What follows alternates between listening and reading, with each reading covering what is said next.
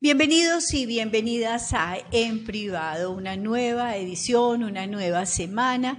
Hoy, como todos los lunes, con la doctora Ana Cristina Mayarino, psicóloga clínica, sexóloga, una profesional muy destacada de nuestro medio.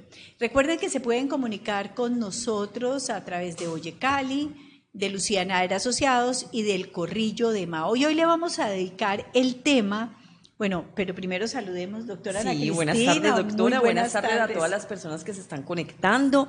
Bueno, una nueva semana y sobre todo para hablar de estos temas que pueden enriquecer tanto la vida en pareja. Sí, señora. Mire, nosotros los lunes le dedicamos el tema a ese contenido espinoso que es el de la sexualidad. Para muchas personas que la sexualidad es una vivencia, pero en sus expresiones, en la manera, digamos, como se relacionan con otros, hay muchas dificultades. Y por eso hoy le vamos a dedicar el tema al erotismo.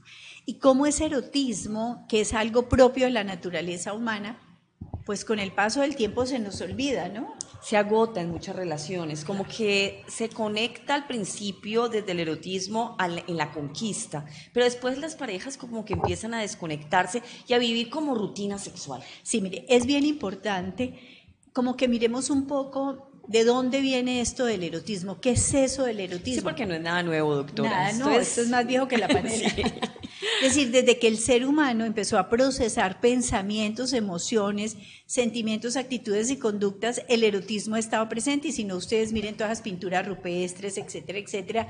Todos los datos que ha dejado la humanidad a lo largo de la historia, eso que nosotros llamamos erotismo, que vamos a aclarar mucho de qué se trata, pues ha estado presente. Sí, desde los griegos, desde la historia de la humanidad, siempre se han preguntado, más allá de lo físico, más allá de lo genital, es por esa sensualidad, por ese placer, por los sentidos, por todo el placer que los sentidos nos pueden dar. Sí, mire, y fíjense que cuando en la antigua Grecia se hablaba de amor, entonces ah, distinguían, entonces estaba el amor ágape, que era como un amor recreativo, estaba el amor filos, que era como el amor filial de los hijos hacia los padres, exacto, la gente que, los amigos, es un amor filial, pues que también tiene grados, ¿no? No se quiere lo mismo al amigo que al hijo, pero bueno. Y también se hablaba de el amor eros, eros como el amor pasión, el amor que despierta esas pulsiones y que nos permite acercarnos a un otro o a una otra de una manera muy especial y muy particular que nos permite acercarnos desde una mirada. Claro. O sea, muchas veces uno dice, ¿qué pasó? Se cruzaron las miradas y la mirada habló. Es que es lo que tenemos que aclarar, que erotismo es ese placer que nos pueden brindar los sentidos, pero no es lo mismo ver a la impresión o lo que causa una, una mirada erótica en uno. Sí, mire, hay una cosa que es muy importante y que todos los que estamos aquí tenemos que tener absolutamente claro. Los seres humanos somos producto de nuestra historia. ¿No es cierto? Desde que somos concebidos, aunque no lo creamos, ¿no? La intencionalidad de la concepción, aunque no lo creamos, es importante porque eso genera vínculos, apegos sanos, ya hemos hablado muchas veces en el programa de eso. Pero cuando un niño o una niña nace, y es amado y es querido, lo besan, lo abrazan, lo bañan con cariño, lo consienten, le echan cremitas, le hablan divino. Lo aceptan, sí, lo tiene reconocimiento, es un ser deseado dentro de ese núcleo familiar. Ese niño crece con unas bases muy sólidas en cuanto a poder dar ese erotismo, ese amor, ese cariño y también aprende a acariciar, a besar, a consentir. Claro, entonces los niños y niñas que han recibido mucho afecto y mucho amor por lo general son personas que son capaces también de dar amor.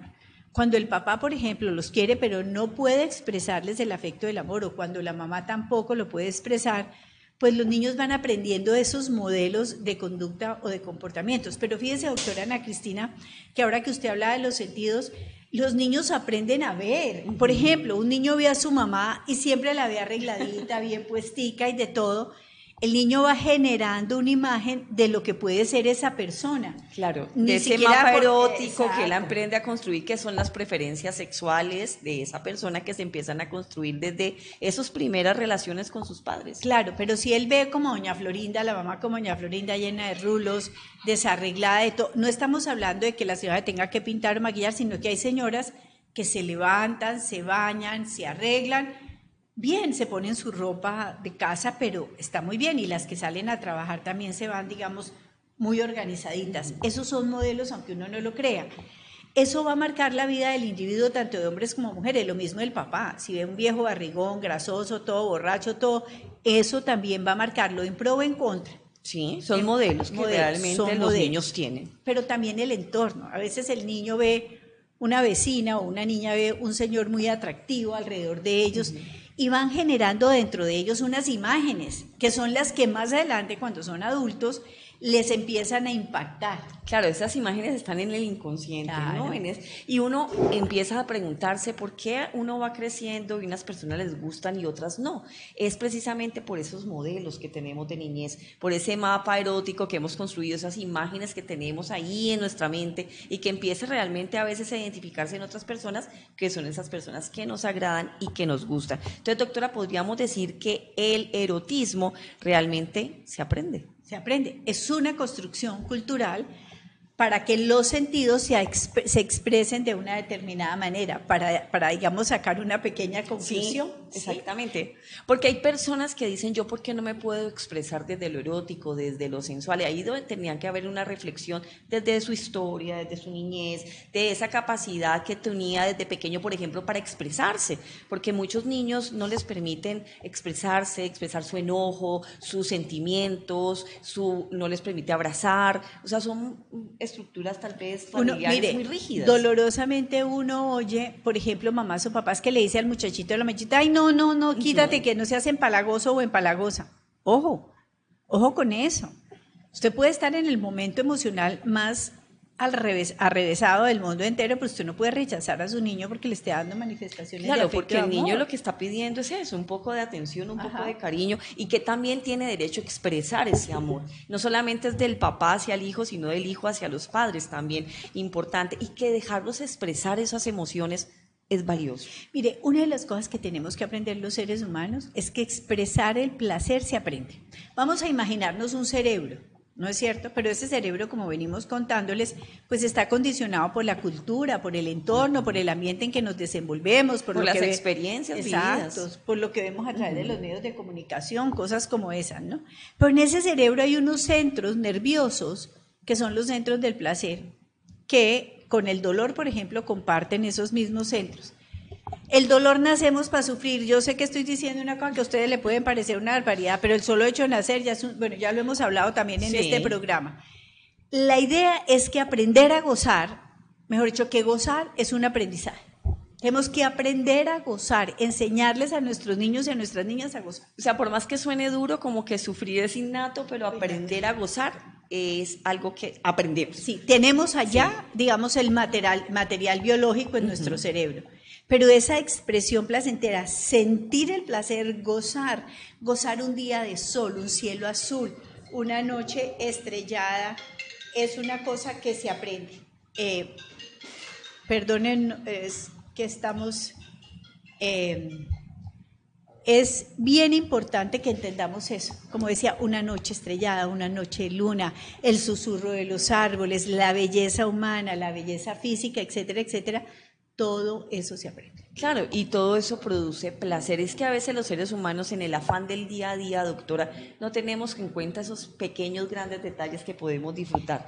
Un lindo paisaje, qué tal una un atardecer bien hermoso como en el Valle del Cauca con esos soles que se van ocultando y ese último rayo de sol que es tan maravilloso. Yo pienso que es que hemos eh, perdido como la capacidad del asombro del asombro por el otro, del asombro por la belleza de la naturaleza, por todo. Entonces, por sentir que si amamos a una persona, la amamos como escindida, como separada del mundo que la rodea. Ojo con eso, eso no es así.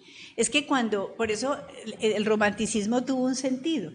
Y el romanticismo, a veces separamos el amor erótico del romanticismo y podrían tener una conjunción perfecta el uno con el otro.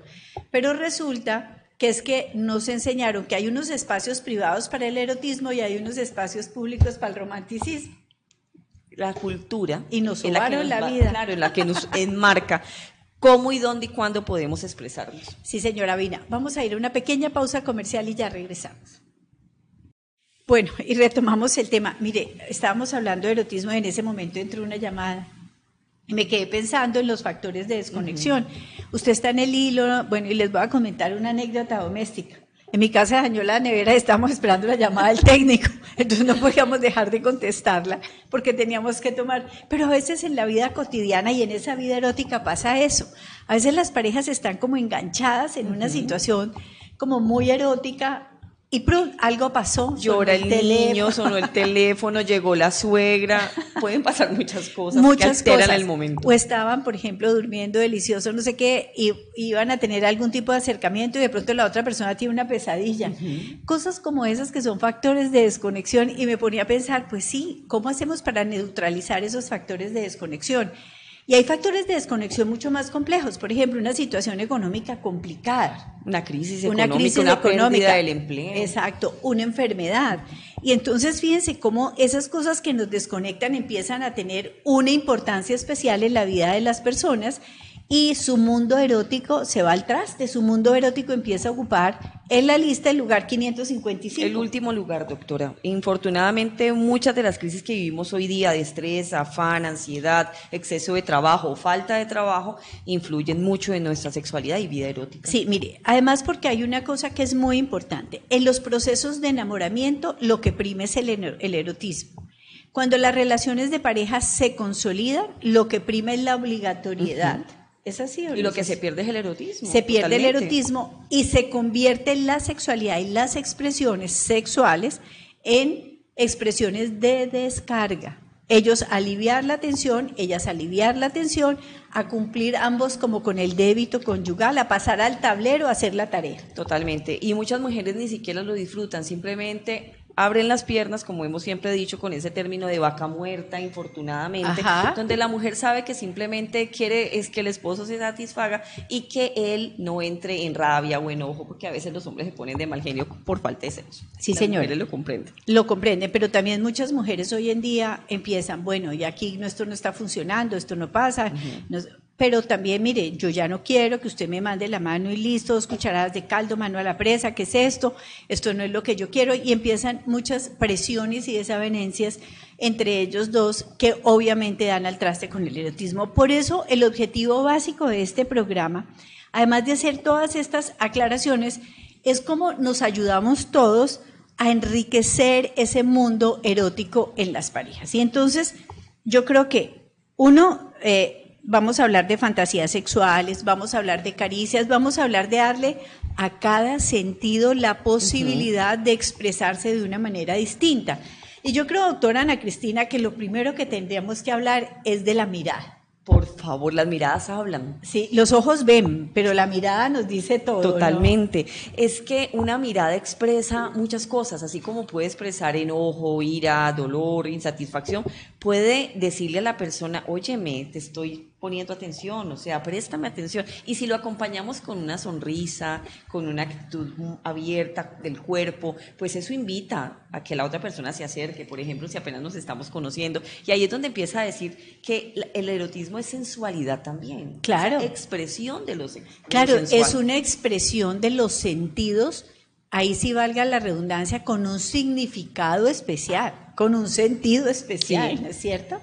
Entonces, pero mire, volvamos otra vez a la mirada. La mirada, acuérdense cuando ustedes eran pequeños y cometían una travesura ah. y su papá y su mamá los miraban con mirada calibre no Que decir nada. Simplemente lo miraban a uno y ya lo querían fusilar. Y uno decía, me van a matar, me van a matar, me van a matar. ¿No es cierto? Eh, fíjense que se producía una emoción, miedo.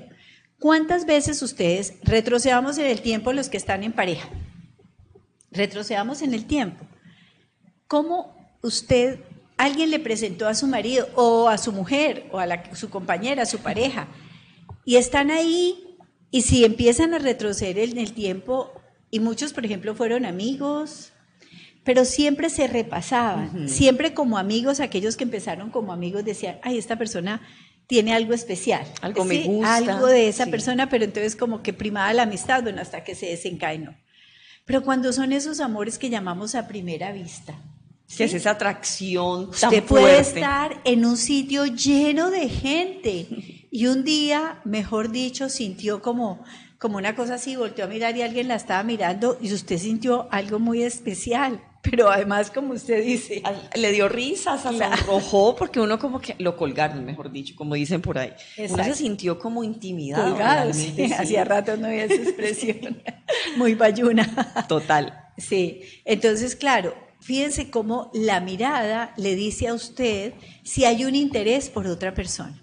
Sí, porque mira que cuando uno mira y como que le da pena, baja los ojos y vuelve y, media, vuelve y mira y vuelve y revisa, como que está pendiente de esa persona. Porque cuando uno no le interesa, uno voltea la cara. Claro, y no vuelve a mirar. Entonces ahí la corriente erótica no se va a despertar.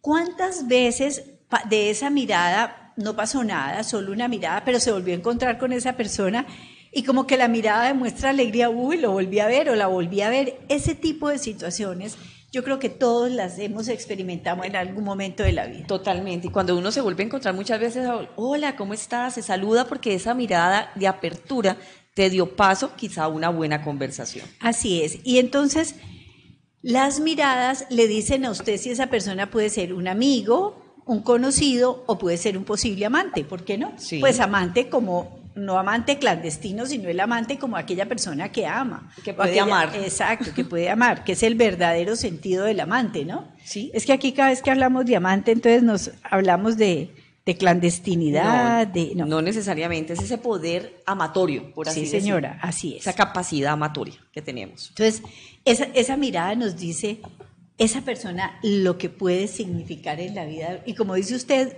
eh, muy oportunamente, lo refrenda la sonrisa, la pelada de la muela. ¿Qué hacemos? Sí, totalmente. Cuando una persona te llama la atención, sonríes, porque la sonrisa es un gancho también. Y es algo muy sensual. Además, una bonita sonrisa, por eso también importante los labios, los dientes, poder sonreír libremente, invita a la otra persona a acercarse. Sí, además porque dejémonos de bobadas, la sonrisa le añade a esa mirada una, una, cosa picaresca, una cosa de juego, porque una de las cosas que tenemos que recordar es que una de las funciones de la sexualidad, además de la función reproductiva, es la función lúdica, la función placentera. Lúdico es de juego, placentera. Y entonces, cuando estamos en esos procesos de expresar el erotismo, lo que hay es eso, esa expresión placentera. Claro, el placer que yo puedo expresar a través de todo mi ser, de todo mi cuerpo y de lo que yo estoy sintiendo, porque yo siempre he dicho que esto se siente de adentro hacia afuera. Porque la sensualidad es algo interno, es cómo yo me siento conmigo misma y cómo yo me puedo expresar al otro. Pero además, cómo identifico muchas cosas que me son propias. Entonces, digamos que esto que hemos hablado de la mirada, ha sido como muy especial. Por eso la primera recomendación, cuando usted ya vive en pareja, por favor, cuando su pareja llegue a la casa, él o ella, mírelo a los ojos, es lo primero que se pierde, es la primera señal de deserotización. De desconexión. Cada uno entra a la casa, hola, ¿cómo te fue? Pues bien, ahí, ¿qué más? No, no más, ahí todo lo mismo, qué pereza. Ya, ese es el saludo de un porcentaje muy alto de personas que vienen en pareja. ¿Cuántas veces lo reciben o la reciben con una sonrisa, una mirada que comunica, una sensación de ser muy especial el uno para el otro, sin decir una palabra. El sentirse agradado por la presencia de esa persona, porque le hace sentir a la persona que pues, es especial, que él te hizo falta durante todo el día, pero a veces llegar a la casa, doctora, y encontrar una cara de limón, una persona agria, osca, con ganas de nada en ese momento, pues uno quiere devolverse. Sí, hay gente que dice, ¿y cómo te fue? ¿Y cómo quiere que me vaya? Como siempre. Muy oscos realmente. Esta ciudad es una no sé qué, esta ciudad es una M, es que no sé qué, la, la, la. Ahora sabemos que vivimos en, sociedades, en ciudades que a veces pueden ser hostiles, ¿cierto? Que podemos tener trabajos que a veces no nos gustan del todo, que tenemos demasiadas presiones. Pero nadie sabe lo aliviador que son de, las de, la tensión acumulada durante el día. Llegar y poder darle una sonrisa, brindarle una sonrisa, una mirada cálida a alguien pero igual recibir esa sonrisa, esa mirada cálida. Es que a veces entre las parejas, doctora, cuesta mucho trabajo ser amable con la pareja. Ser como cordial, como cariñosos, como que, ah, ¿para qué? Es que es lo mismo de siempre, qué pereza. Y eso empieza a alejar a las parejas. Sí. Su pareja no es su saco de miserias, ni su tanque de basura donde usted va a descargar todas sus amarguras, de tal manera que como que esa es nuestra primera recomendación. Pero hay un sentido o varios sentidos a los que no le damos tanta importancia. Miren, el olfato. El olfato, pues obviamente no pasa, no tenemos nuestro órgano nasal, pues no es tan desarrollado como en los animales, pero resulta que los seres humanos sí captamos consciente o inconscientemente el humor de la otra persona. Por eso ustedes han escuchado es que la persona tiene un humor muy fuerte. Yo creo o que, no me gusta o que me desagrada. Yo creo que lo que tenían eran malos hábitos de aseos. bueno, pero bueno, hoy en día que ya nos echamos más jabón, más estropajo, más, lociones, más crema de dientes, más enjuagues bucales, como que las cosas van mejorando. Pero es tan importante, tan importante saber, por ejemplo, qué olores nos atraen y qué olores hacen que rechacemos, ¿sí? Hay personas que les encanta cómo huele la humanidad de la otra persona. El cuerpo, sin nada, sin muchas veces. Pero no conozco, es muy, bueno, mentiras, no conozco, no, sí conozco. Hay sociedades donde el olor es tan fuerte que parecen quesos curados, ¿no? Sí, pero se acostumbran, como que la nariz ya no percibe tanto ese olor. Nosotros aquí percibimos mucho, precisamente por el aseo que tenemos. Porque somos muy desodorizados. Alguien me dijo un día, una periodista, ay, pero esa palabra desodorizada suena tan horrible.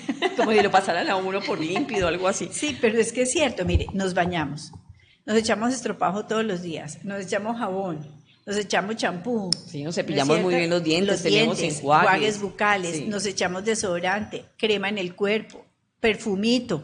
A ver, lo que, me, a lo que menos solemos es a humanidad.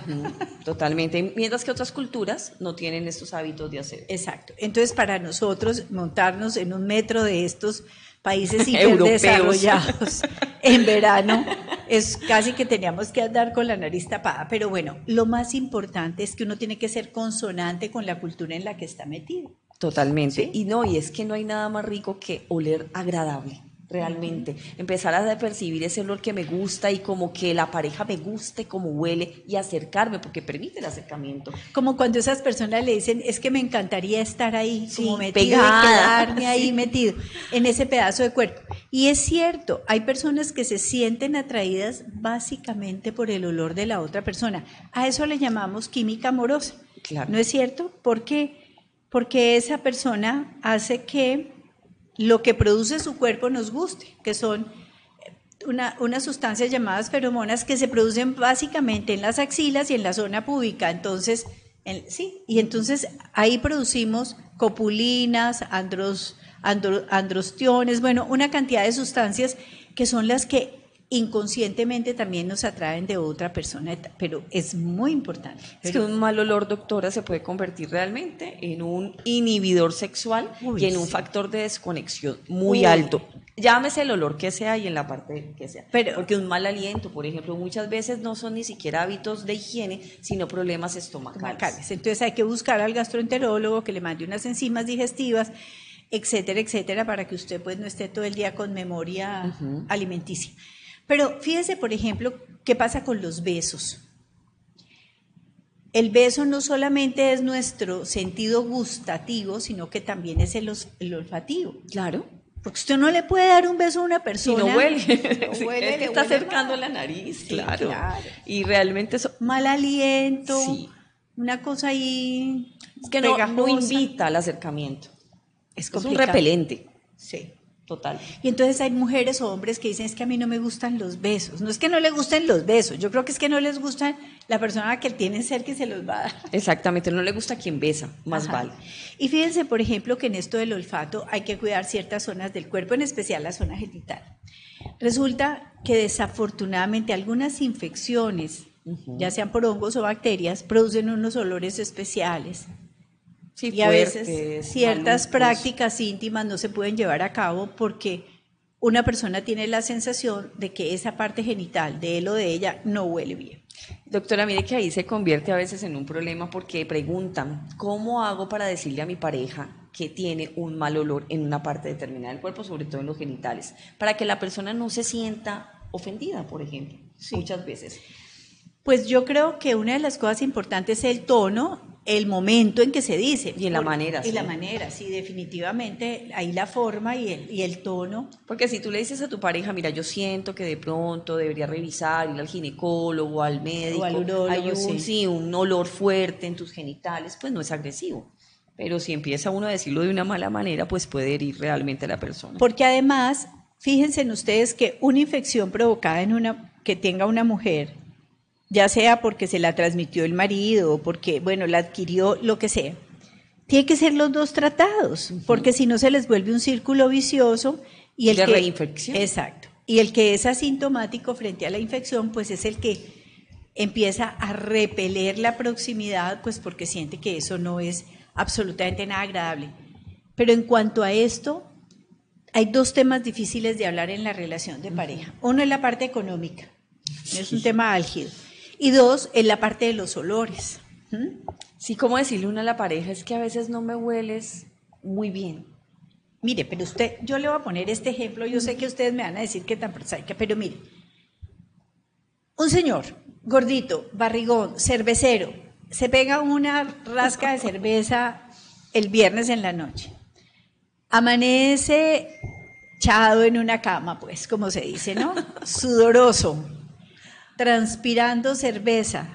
Y lo único que le ocurre es coger el control del televisor y ponerse a ver televisión. A ver televisión. O en ese guayabo excitante, mandarle la mano con una parola, pues, con erección grandísima, mandarle la mano a ella. Cuénteme una cosa. ¿Quién quiere acercarse íntimamente a esta persona que transpira grasa, cerveza, etcétera, etcétera, mal aliento, no. A mí me da mucha pena el pelo parado y la lagaña pegada. el mañanero debe ser realmente con unos regímenes y unos hábitos saludables y, e de higiene, por ejemplo. Sí. porque uno no tiene por qué aguantarse esos olores realmente. Sí, levántese, sí, métanse en la ducha, cepíllese bien los dientes. Báñese juntos, o, o bañelo, o baña al gordito. Sí, cualquier cosa. Pero mire, e, ese, ese panorama, ese, ese escenario es espantoso. Y entonces, ay, es que usted es muy complicada, es que usted es muy difícil o muy complicado o muy difícil, porque hay hombres también que pasa exactamente lo mismo. Ellas se levantan y entonces con el pelo parado, la, la pestaña pegada, la, la, pestañina hasta la mitad de la, de, la cara. Exacto. Entonces, a ver, yo pienso que tenemos que ser generosos con la pareja. El erotismo es básicamente esa expresión de los sentidos, pero desde un punto de vista más bien estético. Claro, y no solamente para mí, sino para el que está cerca. Claro, por supuesto. Es que no hay nada peor, doctora, que uno subirse en un transporte masivo en esta ciudad con todos esos olores revueltos. Es una cosa fastidiosísima. Sí, y además que uno siente que como que se pega, se pega, como decía la propaganda. Entonces, ese tipo de cosas, ¿cómo tenemos que ser de cuidadosos? Porque eso es un elemental, casi que podríamos decir, respeto y consideración por la persona con la que vivimos. Y así, doctora, también aromatizar el, ambiente donde estamos. También es tan importante los olores del cuarto, de la habitación, del baño. Sí, todos vamos al baño, pero también hay aromatizantes. Hoy día afortunadamente contamos con muchas opciones, por así decirlo, y a veces la gente no le presta atención a los aromas del ambiente donde está. Entonces, por ejemplo, unos aromas ácidos o esos aromas que a usted le guste, le agrade, poder tener... O esa flatulencia que les da por hacerse debajo de la... Ay, no, y que dicen que son ahogados. No, no, por Dios. Todas esas cosas, aunque matan el erotismo. Así muchos se mueran de la risa y piensen que es un chiste. No es un chiste, créame, no es un chiste. Es que eso hace parte de la cotidianidad que va haciendo que se pierda la sorpresa, se pierda como ese respeto, esa línea delgadita y empiece ya la pasión a disminuir.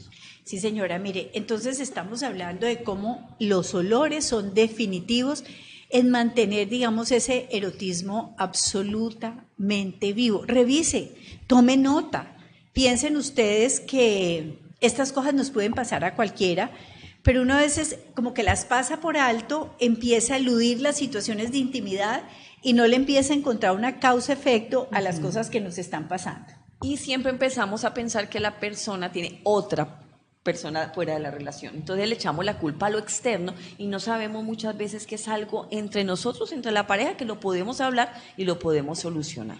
Vamos a darle un saludito a nuestros videoyentes que se están comunicando en este momento con nosotros. Recuerden que a través del 322-423-2323 nos pueden hacer eh, preguntas o sugerencias o contarnos, por ejemplo, ustedes cómo enriquecen su erotismo. Sé que a muchos no quieren como evidenciarse, pero bueno, aquí estamos para escucharlos, Francisco. Eh, sí, buenas tardes. Un saludo muy especial para Milton Javier Buila, Melquiside Ramírez, eh, José Luis Moreno, César Tulio Ibarra, Gustavo Adolfo Méndez y el doctor Rafael Montagún. Un saludo muy bueno, especial. un saludo a todos. Doctor, feliz tarde. bueno, y además porque este tema es absolutamente apasionante. Y entonces vamos a hablar de otro sentido, de otro sentido que yo creo que es fundamental y es el oído. El oído. Oír, oír, saber oír. Porque es que a veces pues es como un diálogo de sordos por un lado. Pero en segundo lugar, hay cosas, por ejemplo, que en la, palabra, digamos, no es cierto, no la palabra escrita, sino la palabra hablada tiene, digamos, matices. El tono de la voz, ¿no es cierto? El contenido y la forma. ¿sí? Pero además también el curso, porque el curso del pensamiento, porque cuando una persona hila todo, uno dice, bueno, esta persona no solamente es sana mentalmente, sino que es coherente con lo que dice. Sí, hay una coherencia entre lo que dice y piensa. Es que yo te adoro. Es que tú eres lo más importante de mi, de, mi vida, pero para apretarte, para, para maltratarte, para faltarte, para engañarte, para todo. Entonces ahí no hay, digamos, una coherencia en el discurso. Sí, y una palabra amable realmente en buenos momentos lo logra uno tranquilizar cuando hay personas que son muy irascibles, por ejemplo, una persona que está muy enojada. Esa palabra blanda pues calma la ira. Entonces tenemos que aprender también en el tono en que hablamos eh, hacia la pareja, porque es que también la pareja merece respeto y hablarle en un tono cordial. Sí, señora, mire, ese tonito es que hay personas que puede que no le digan a usted una grosería, puede que no lo maltraten de palabra, puede que ni siquiera lo descalifican, pero tienen un tonito. ¿Será posible? Que no es lo que me dijiste, sino en el tono que me lo dijiste. Exacto. El cuento del, tipo que va al juzgado y le dice al juez, le dice el juez, pero usted por qué mató a ese señor? Dijo, porque me dijo individuo. Y el juez le dijo, pero mire, eso no es, un, eso no es una razón para que lo haya matado. Dijo, es que usted no sabe en el tono que me lo dijo. claro.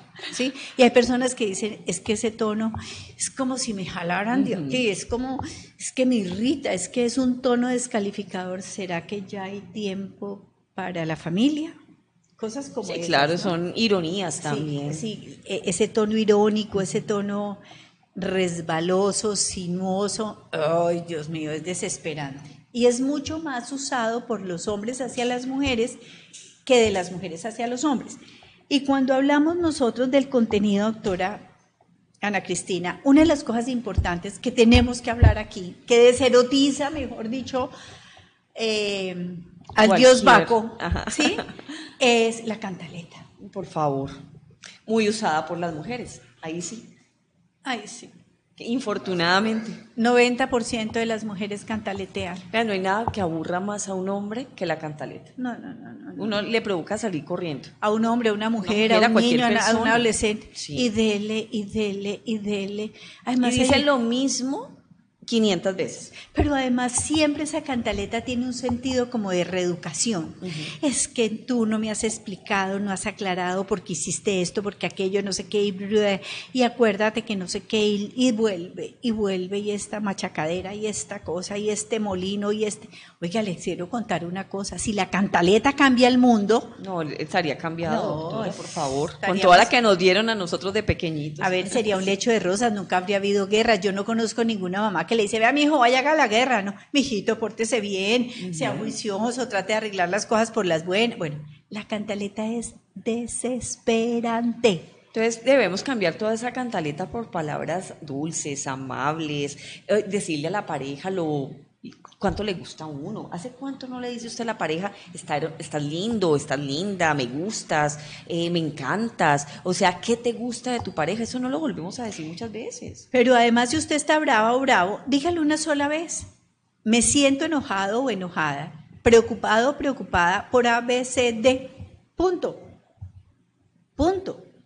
Le aseguro que, tiene, repitiendo. Mira, yo ayer le dije a usted que estaba preocupado o preocupada y resulta que no he recibido ninguna respuesta y vuelve y arranca. No, definitivamente la cantaleta es, es lo peor que le puede pasar, mejor dicho, lo peor que le puede pasar al erotismo.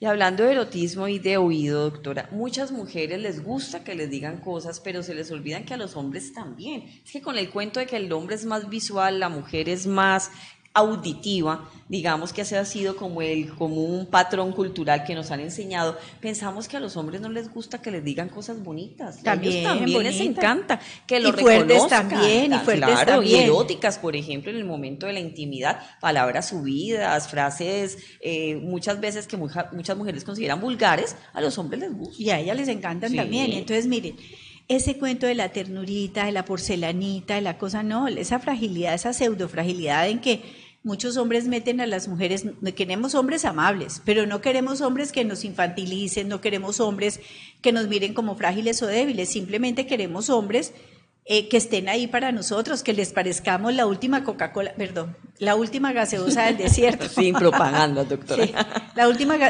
claro, pero es que además es eso, queremos sentirnos ellos y ellas importantes el uno para el otro. Importantes, atractivos, que nos edifiquen. Eso es muy valioso. Sí, señora. Vamos a una pequeña pausa comercial y ya regresamos.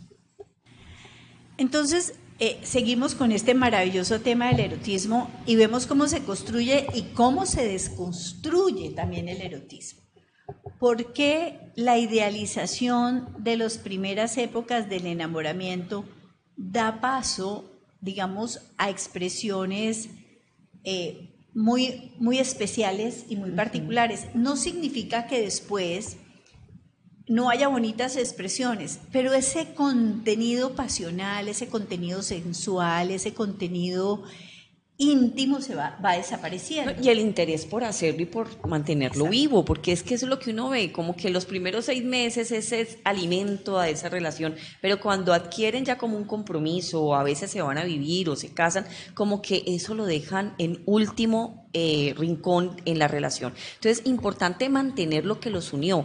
¿Qué los enamoró? ¿Cómo enamoró usted a su pareja? ¿Por qué no lo repiensan? Muchas veces muchas parejas están en crisis y uno les pregunta, ¿usted cómo enamoró a su pareja? Y todo lo que la enamoró o lo enamoró se ha dejado de hacer. Ay, pero le dicen a uno, ay doctora, pero es que se eran otras épocas, es que no, es que... Éramos jóvenes, por ejemplo. Pero es que yo pienso que es que ese amor requiere esa, ese alimento como siempre le hemos dicho, es como una mata o como una mascota que usted no alimentara y no le diera agua y no le diera comida. Sencillamente se muere. Lo mismo pasa con lo erótico. Sí, y fíjense que en esto de la parte auditiva, digamos, del oír, de, de lo que entra por los oídos, hay un elemento que tenemos que aprender a controlar y es la descalificación, el juzgamiento permanente que hace una persona que convive con otra permanentemente. Los juicios, doctora, y los juicios cuando son públicos se vuelven en un maltrato realmente, porque hay veces que la gente descalifica públicamente a su pareja y lo pone en ridículo. Y entonces ni público ni privado. Ese tú es que tú eres una desastre. Es que tú nunca me escuchas. Y los absolutismos, tú nunca o tú siempre. O jamás. O bueno, las interpretaciones, las generalizaciones, todos esos defectos de la comunicación que hacen mucha relación, digamos, a la forma como nos comunicamos, pues también son absolutamente desgastantes. Es que hace ruido, realmente no se puede comunicar asertivamente la pareja y empieza a alejar. Y una pareja que no se comunique, pues pierde el rumbo y realmente se desconecta. Ay, mire, y a propósito, ahora que usted dijo ruido, me acordé del ruido blanco.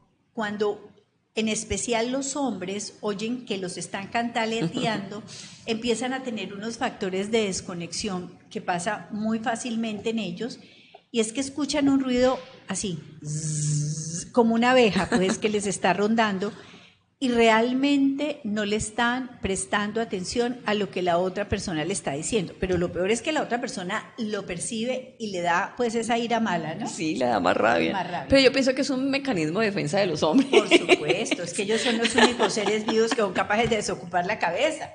Por Dios, es que eso es una cosa fantástica. Mientras ellos son monotemáticos, nosotras somos multitemáticas. Eso es bueno, pero también a veces es desgastante. No, lo de, de las mujeres es un hecho, eso es peligrosísimo, complicadísimo además. Hay otro, digámoslo, y este tal vez es uno de los sentidos que poco desarrollamos cuando nos referimos a la parte erótica o a la parte íntima, que es el tacto. Claro, la yema de los dedos, las manos, el poder sentir, el poder acariciar, el poder masajear, porque con los dedos se pueden hacer muchas cosas. Pero mire que la sensibilidad, doctora, que tiene la yema de las manos es muy alta. Entonces, empezar a acariciar suavemente con esas yemas de los dedos, comenzar a bajar. Tenemos también uñas. Hay algunas personas que les gusta pequeños rasguños, que les gusta que como los estimulen un poquito más fuerte. Aprender a usar las manos es tan importante para masajear, yo siempre he dicho, de la punta de los pies hasta la cabeza. Dígame si por no hay nada y por detrás. más rico que a usted le hagan como un champú en la cabeza. A, las mujeres porque nos gusta tanto ir a la peluquería, porque nos consienten, nos masajean, nos cogen el cabello y es rico. Entonces, ese tacto a veces las parejas se olvidan de él o si no, solamente lo usan sobre los genitales, porque se vuelven relaciones muy genitales. Sí, señora.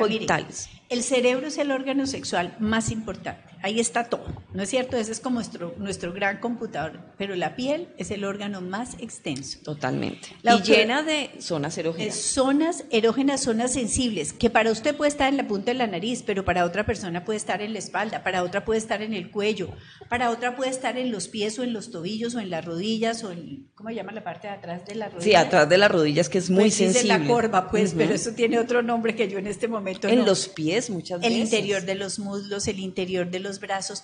Y como decía la doctora Ana Cristina, los dedos son ricos en terminaciones nerviosas. Cuando la gente no sabe acariciar, entonces acaricia con presión, como si estuviera jabonando un burro. No, no, no. Resulta que si usted utiliza un tacto muy superficial, eso produce cosquillas. Y si es muy profundo, produce una sensación como de de que usted está haciendo un masaje como para adelgazar o para presionar, sí, para otra cosa, pero no para transmitir placer. Aquí muy importante saber que cada piel tiene un tono, y que a todas las personas no les gusta que la acaricien de la misma manera. Hay otros que les gustan más cosquillitas, otros más fuertecitos, otros más estilo masaje. Entonces también tenemos que aprender a reconocer, bueno, y mirar las expresiones de la pareja. Cuando algo le gusta, uno se retuerce, uno como que tan rico esa expresión, entonces como tratar también también de comunicarle a la pareja en qué grado le gusta ser tocado, cómo y dónde. Yo siempre digo como es un reconocimiento de toda esa biografía corporal, aprendiendo a reconocer esas zonas eróticas y esos puntos de placer que nos ayudan tanto a aumentar el placer en el momento de estar en pareja. ¿Quiere que le dé una muy buena noticia? Tenemos aquí tan lindo, llegó aquí a visitarnos nuestro queridísimo amigo Ernei Bolaños. Ay, hola, te amamos mucho.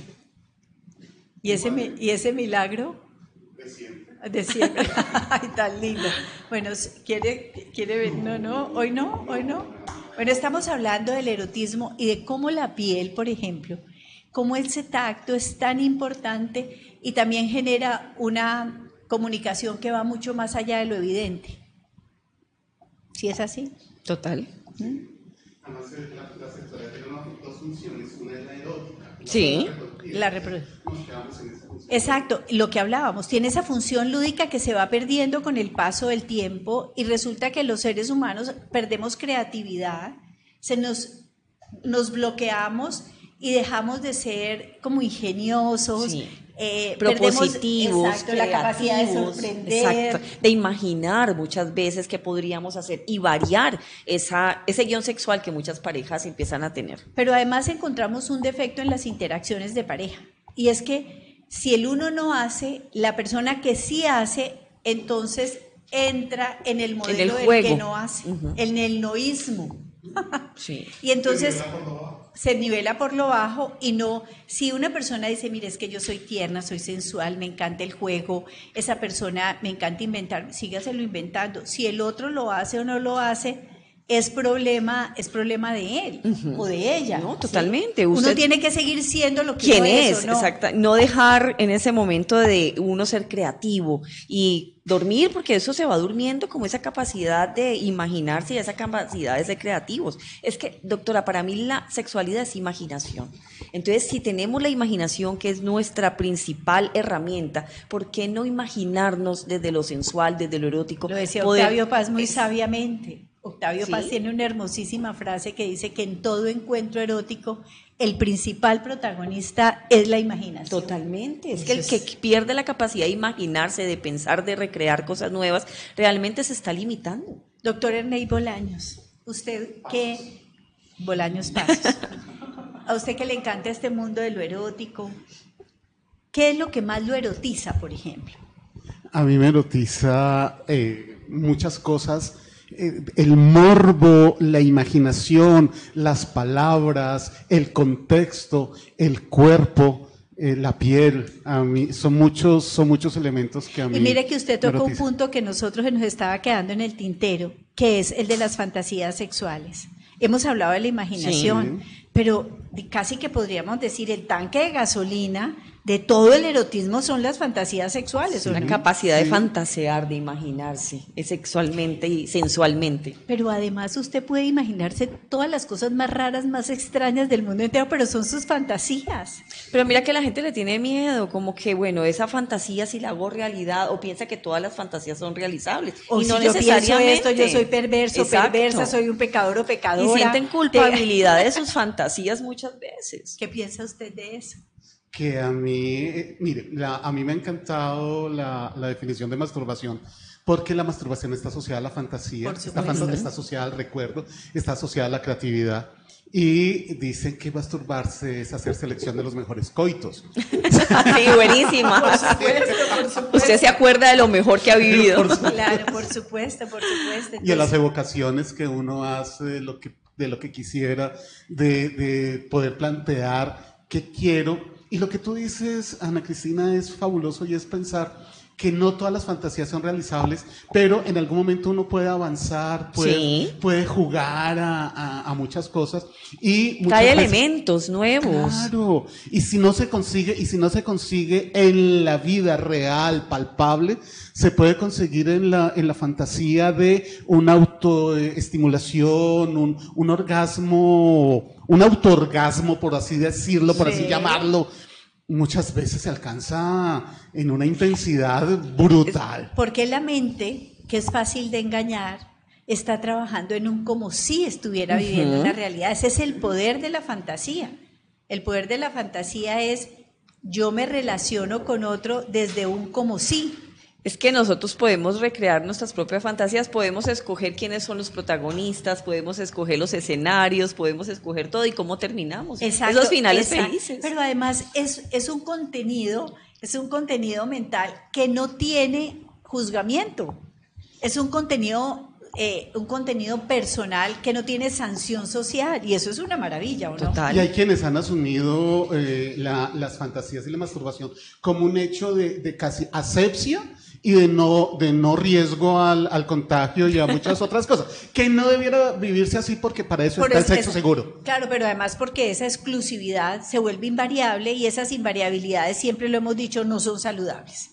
Es como e, e, ese espectro ese, esa cantidad de opciones y de posibilidades que tiene la expresión humana, pues es absolutamente maravillosa. Pero mire usted cómo llegó aquí a enriquecernos este tema tan sabroso que ha salido hoy. Es que ustedes son fabulosos, los venía oyendo. Y bueno, eh, hacía rato no venía a esta dirección. sin afanes. Ay, qué Sin sudar, sin angustiarme que falta un minuto, que faltan dos minutos. Y me lo estoy gozando. Entonces, pero me gozo más viéndolas tanto vivencial y de frente a frente, como también por medio de la pantalla, que lo hago frecuentemente. Bueno, pero esto, digamos que el mensaje que queremos transmitir hoy aquí, este trío de profesionales, este cuarteto de profesionales, incluyendo a Francisco, es que siempre las relaciones de pareja tienen opciones de vivirla vivir esa relación placenteramente. Y que se pueden enriquecer, que no se tienen que acostumbrar a una vida monótona, aburrida, sino que se enriquece día a día. Y que enriquecer la vida erótica se trata de ponerle ganas a la relación, de mostrar también ese interés y decir, bueno, trabajemos por esta relación para que cada vez lo disfrutemos más. Y no dejen llegar sus parejas al extremo en donde la monotonía, la rutina, el aburrimiento y el desamor ya los invada y no haya nada que hacer. Recordemos que siempre tenemos opciones de enriquecer esa cotidianidad. Miren, evitemos llegar a la receta de cocina que cada encuentro sexual es paso uno, paso dos, paso tres, paso cuatro y se repite cada vez y son los sábados a las ocho de la noche. Y la predictibilidad es, espantosa, hartísima. Entonces, o cuando él quiere algo que le hace dos llamadas, nunca la llama, pero le hace dos llamadas en el día, entonces ella empieza, ay, qué jartera, ya me va a buscar esta noche. Entonces, ojo con eso, Todo ese tipo de cosas son cosas que tenemos que empezar a desmontar. Y hablábamos ahora, doctora, algo muy importante que quisiera que cerráramos con eso, que son los juegos. Es que la capacidad de jugar es una capacidad que no podemos perder. La tenemos muy viva cuando estamos niños, pero vamos creciendo y vamos perdiendo esa capacidad. Y jugar en pareja es tan divertido. o sea, y hoy hay tantos juegos y tantas opciones. Los mismos juegos de mesa, los mismos juegos amorosos de mesa son una delicia. Por ejemplo, hay uno en donde usted recuerda su primer encuentro erótico. Ay, qué rico. Eso es una maravilla. Recuerda, su primer beso. su primer beso. Recuerda, por ejemplo, cuando fue sorprendida por sus papás o sorprendido por sus papás o por alguien de la familia, de sus picardías, de aquellas cosas que no se atrevía a confesar a nadie. Y todo ese tipo de cosas en esos juegos son absolutamente maravillosos porque le empiezan a enseñar a las personas que están vivas. Claro, y que pueden sentir que no están muertas, porque muchas relaciones las personas están muertas en vivo, en vida. Y también hablemos de los juguetes, doctora, hay juguetes sexuales, tenemos tantas alternativas. Yo digo, eróticamente estamos en uno de los tiempos donde más herramientas podemos tener y que podemos conseguir en pareja. Entonces, y unos más económicos que otros, y además, así como así como las personas salen y parrandean una noche, hagan un ahorrito para irse de paseo a un sex shop y hacer Puede ser unas muy divertido. Claro. claro, por supuesto. Bueno, nos dicen que el tiempo se nos terminó. Doctor Enrique Bolaños Pasos, usted no sabe toda la falta que nos hace, pero qué delicia tenerlo aquí. Mi primera vez en 2020. Sí, y hace falta, doctor. Sí, mucho. Esperemos que sea solamente la primera vez frente al micrófono.